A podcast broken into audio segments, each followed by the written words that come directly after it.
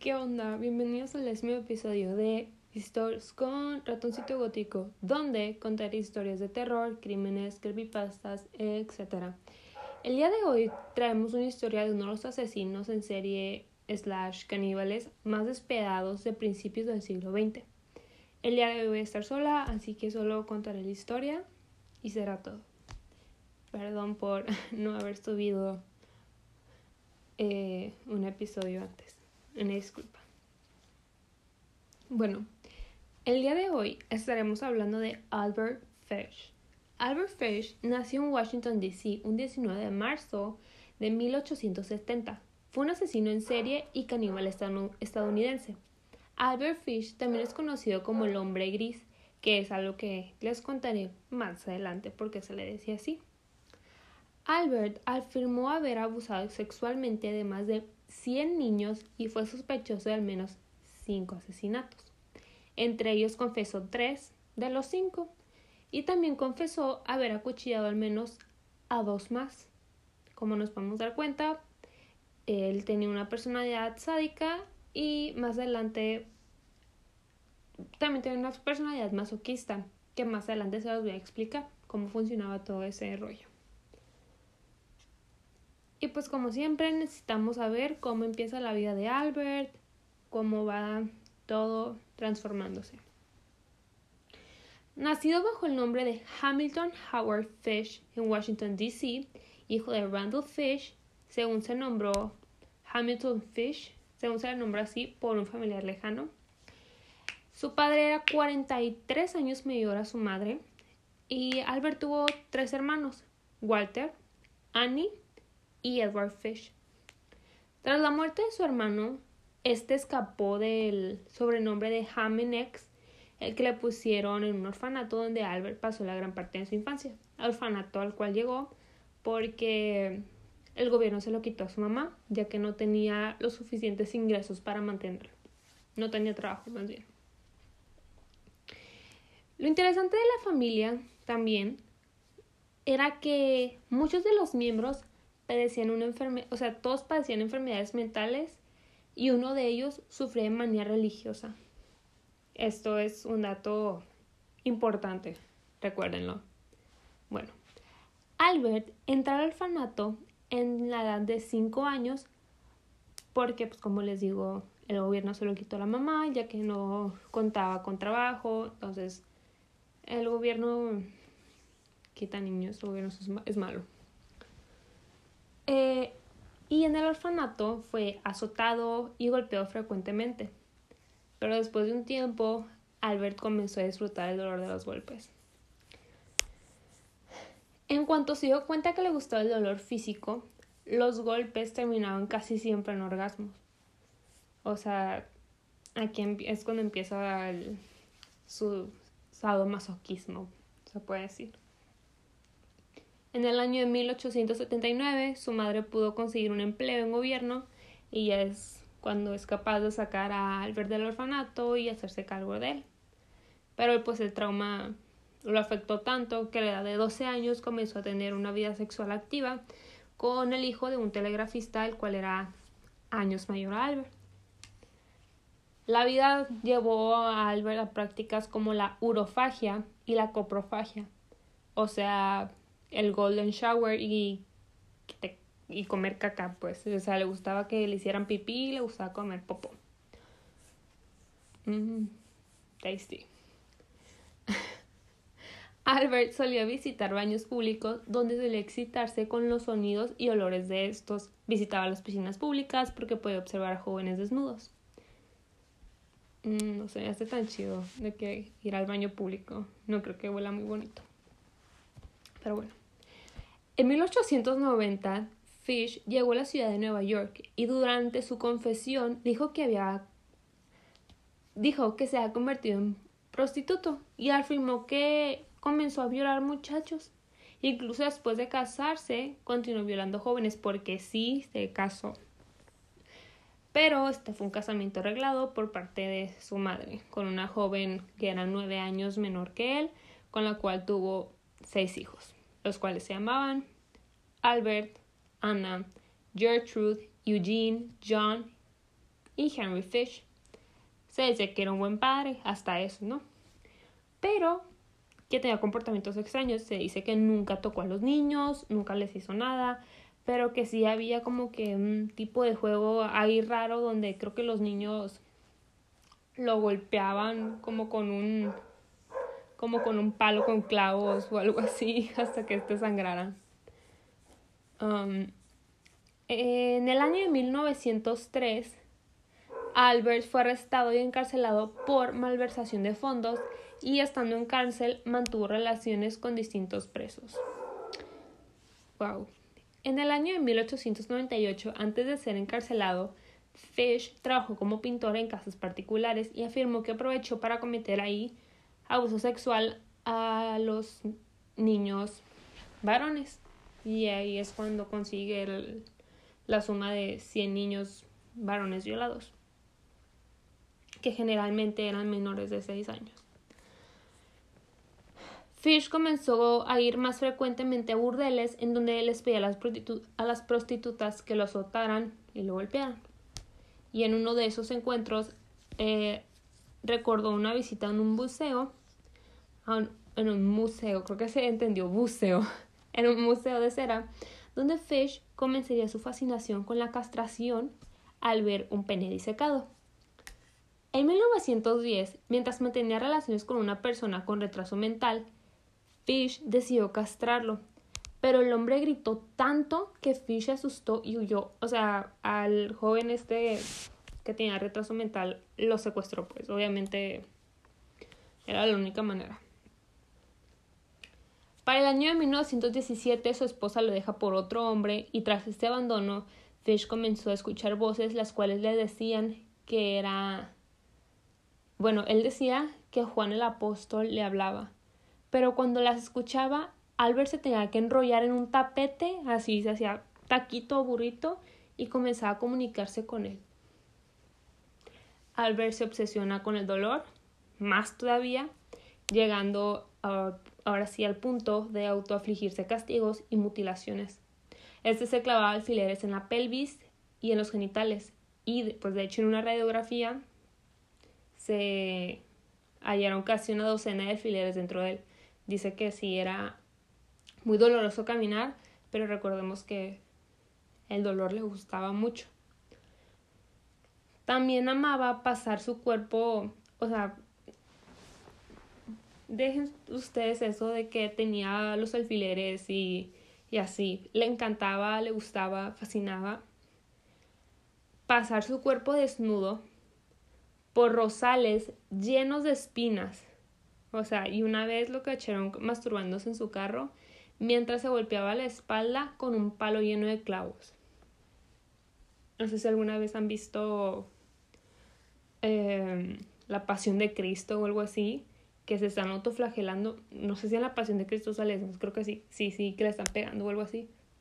Pero una vez vi en un documental donde se estaban autoflagelando y tenían algo así con clavos esa escena me dejó marcada, la verdad, porque me, me acuerdo que en una de esas que el, que el vato se está pegando, se le incrustan los clavos, no sé qué eran, los picos, y cuando se lo jala para pues darse otro azote, la piel, o sea, se le jala, pues se queda enganchada. Ah, pues ser algo así. Bueno, comenzamos con sus víctimas. Su primera víctima llevaba el nombre de Billy Gaffney. El 11 de febrero de 1927 fue raptado por Fish mientras jugaba con otros dos amigos en la puerta de su casa. Cuando uno de los dos niños se dio cuenta que el pequeño Bill no estaba por ahí, le dijo al otro que el coco se lo había llevado, describiendo a un anciano de complexión delgada, con cabello y bigote gris. De ahí viene el hombre gris, porque él Siempre vestía gris, el cabello gris, bigote gris. Era gris. Pero pues lamentablemente el cuerpo de Billy nunca fue encontrado. O sea, jamás. Sin embargo, el único asesinato por el que se le juzgó fue el de una niña de tan solo 10 años llamada Grace Buck. Este crimen lo cometió gracias a que tenía un rostro aparentemente amable y pacífico. Recordamos que ya era, ya era una persona adulta, pues daba como que ternura, no sé cómo lo quieran decir. No daba desconfianza. Entonces Fisher conoce a Grace, porque le digo Fisher, eh, Fish conoce a Grace porque Ted, el hermano menor de Grace, publicó en el periódico que necesitaba trabajo. Entonces, este aprovecha, va a la casa de Grace y le dice, ok, yo tengo trabajo para ti. Y ahí es cuando conoce a la pequeña Grace y queda obsesionado con ella. O sea, su quedó fascinado con la niña. Eh, Fisher arma todo un plan para poder desaparecer a la niña, se hace amigo de la familia y convence a la familia de dejar ir a Grace a una fiesta de cumpleaños de una sobrina, y hago comillas en sobrina, porque pues obviamente no existía, y los padres le otorgan el permiso, le otorgan el permiso de que vaya con ellos, que Grace vaya con ellos. Y así fue como Grace va a la supuesta fiesta de la sobrina y jamás regresa. Y a partir de eso comienza la búsqueda de la pequeña y de su secuestrador. Tras seis años de la, de la desaparición de Grace, seis años, y obviamente las esperanzas ya rotas, la familia recibe una carta de Albert donde relataba lo que había ocurrido esa tarde. La madre de Grace la comienza a leer, pero se detiene porque Ted... Eh, o sea, el contenido de la carta era demasiado fuerte, no la puede terminar de leer y se la da a Ted. Y pues aquí está la carta y dice así. El domingo 3 de julio de 1928 llamé a la puerta de la calle 15, 406 Oeste Llevaba queso y fresas y almorzamos. Grace se sentó en mi regazo y me dio un beso. Me propuse comérmela, como en el pretexto de llevarlo a una fiesta. Le pedí que le dieran, o sea, le pedí que le dieran permiso a lo que usted accedió. O sea, se le está, o sea, se le está escribiendo a la mamá, pues. La llevé a una casa vacía que había elegido con anterioridad en Westchester. Cuando llegamos le dije que se quedara fuera mientras ella recogía flores, subí y me desnudé. Continuó la carta.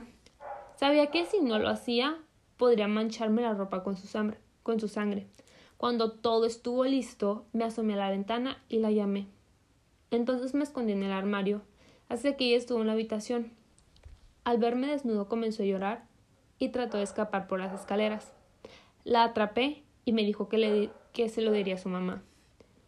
Primero la desnudé y, y dice de que como pataleó, arañó y me mordió, pero la asfixia hasta matarla.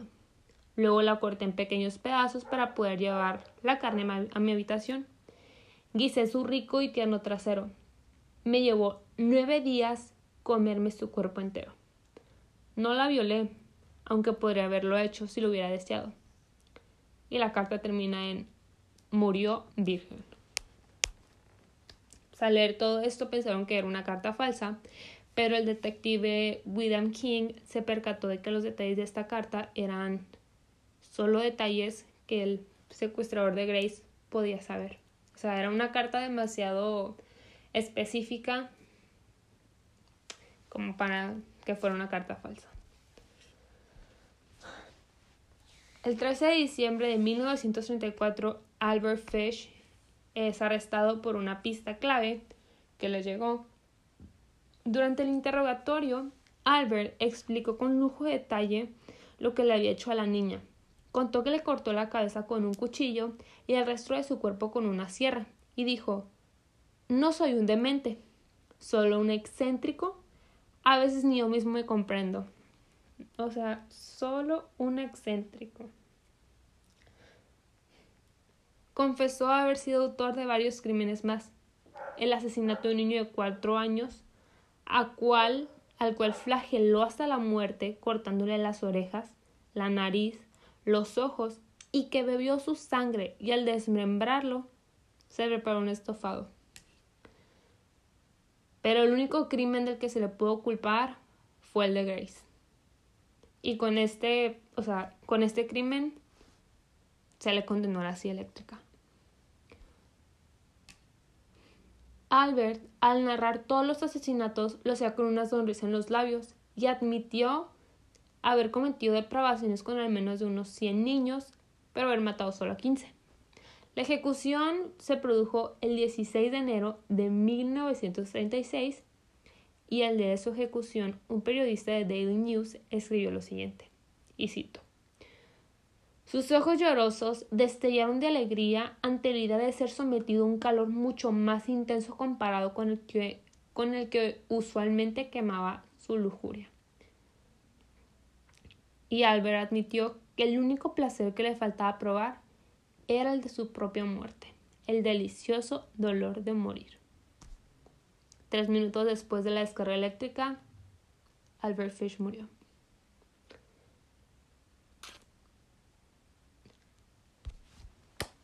Y este es el caso del día de ahora. Um, mi conclusión, bueno, mi opinión más bien es. Eh, la de hecho, la otra vez estaba platicando con mi hermana. El que muriera, o sea, el que lo hubieran matado en la silla eléctrica, su último deseo era su muerte, pues el saber cómo era su muerte. Y más porque de que esa manera de morir, pues obviamente duele, ¿no? Digo, te están electrocutando. Eh, el que murieran, no sé si es como que lo mejor o lo peor, pues. Porque, ¿sabe? o sea, si lo hubieran dejado en la cárcel, pudo haber. pudo haber disfrutado o pudo haber violado y desmembrado y así todo, o sea, todo lo que hizo antes con niños pero ahora con adultos, o lo pudieron haber violado a él, que tal vez si le hubiera gustado. Recordamos que le gusta el dolor y el sadomasoquismo y así. Pero ya no hay nada que decir, sinceramente. Albert Fish está muerto. Y hay otra carta, de hecho hay otra carta de otro niño, el cual relata igual, es, es un poco más, es un poco más larga. La voy a buscar, permítanme. Ah, ok. Esta va así. Lo llevé a los vertederos de Ricker Avenue. Ahí hay una casa que permanece sola. No lejos de donde lo tomé, llevé al chico ahí. Lo despojé, lo desnudé y até sus manos y pies. Lo amordacé con un harapo sucio que recogí en el vertedero. Entonces quemé sus ropas, arrojé sus zapatos al vertedero. Regresé y tomé el tranvía 59 Street a las 2 a.m. y caminé de ahí a casa. Al siguiente día, cerca de las 2 p.m., llevé herramientas, un muy buen látigo de nueve colas, casero, wow, casero, con mango corto. Corté uno de mis cinturones a la mitad. Corté esas mitades en seis tiras, cerca de 8 pulgadas de largo. Y azoté su trasero descubierto hasta que la sangre corrió en sus piernas. Corté la nariz, las orejas, la boca. La boca fue un corte de oreja a oreja, como si fuera una sonrisa. Le saqué los ojos.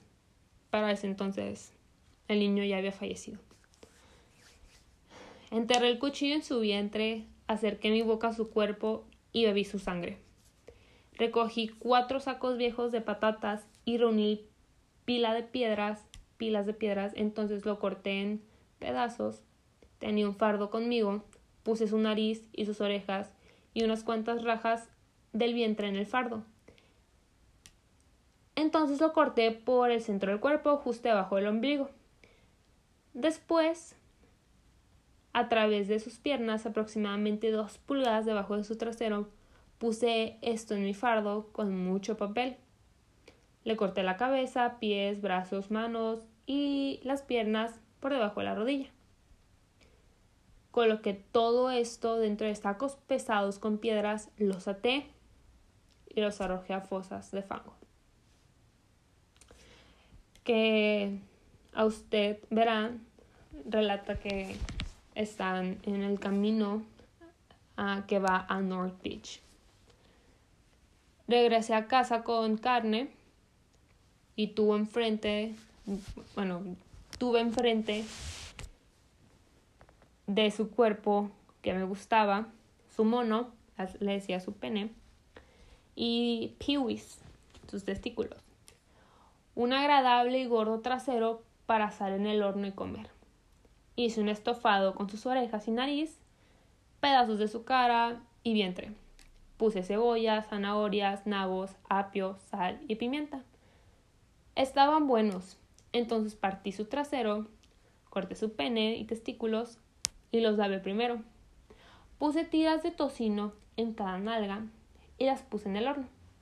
Entonces escogí cuatro cebollas y cuando la carne asada acerca de ya había pasado un cuarto de hora, vertí un poco de la agua para la salsa de la carne y puse las cebollas. A intervalos frecuentes rocié su trasero con una cuchara de madera, así la carne sería agradable y jugosa. En cerca de dos horas estaba buena y doradita cocinada. Nunca comí algún pavo asado que tuviera la mitad de sabor que este dulce, gordo y pequeño trasero. Comí cada bocado de carne en cerca de cuatro días. Recuerden que la otra niña tardó como nueve días en comérsela.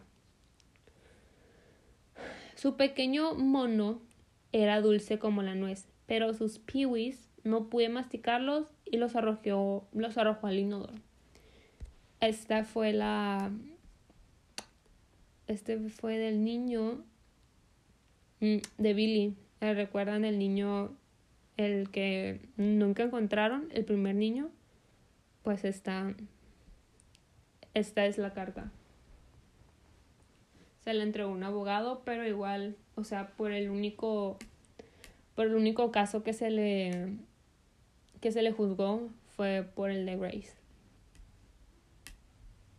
Y pues ese es el caso de Albert, Albert Fish. Espero que les haya gustado y sería todo por mi parte. Gracias por escuchar y que les vaya bien.